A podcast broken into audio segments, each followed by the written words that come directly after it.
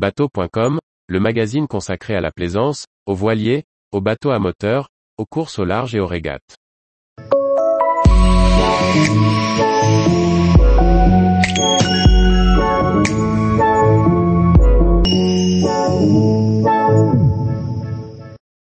Comment tirer le meilleur parti de son smartphone en mer comme à l'escale? Par Olivier Chauvin. Le smartphone est dans toutes les poches, et aussi celle des marins. Même s'il ne s'agit pas de l'outil à privilégier en mer pour la navigation ou les communications, il peut tout de même rendre de nombreux services. En s'éloignant des côtes, on perd assez rapidement la connexion au réseau GSM. Pourtant, un téléphone mobile offre d'autres fonctions utiles. Sa puce GPS peut être d'un grand secours, voire pallier une défaillance du système principal de navigation. Par ailleurs, on peut y conserver des documents de référence pour les consulter où que l'on soit. Tant qu'il est connecté au réseau, le smartphone permet de préparer sa navigation en accédant aux prévisions météo, aux horaires de marée, voire d'anticiper ses escapes. C'est grâce à lui que l'on informera ses contacts à terre de ses projets, et des éventuelles modifications de programme. On évitera ainsi qu'un excès d'inquiétude ne leur fasse alerter les secours.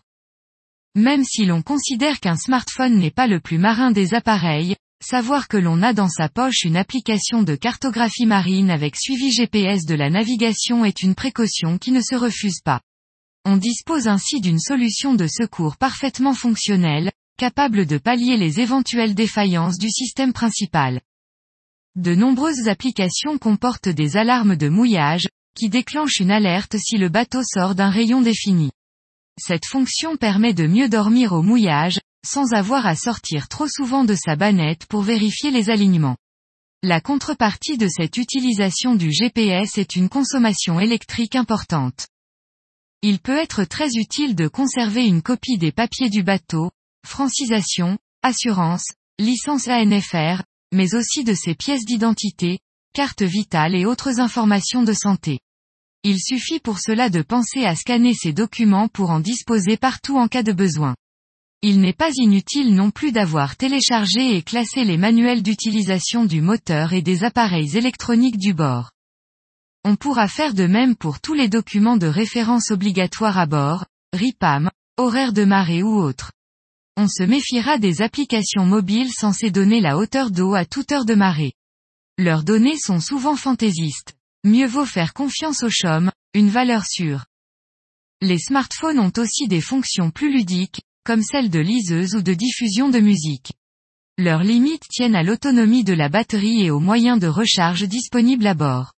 La consommation électrique sera largement réduite en coupant les réseaux Bluetooth et Wi-Fi lorsqu'aucun d'eux n'est apporté. En matière de communication, le mobile ne remplace pas la VHF qui permet une veille du plan d'eau et des bateaux environnants.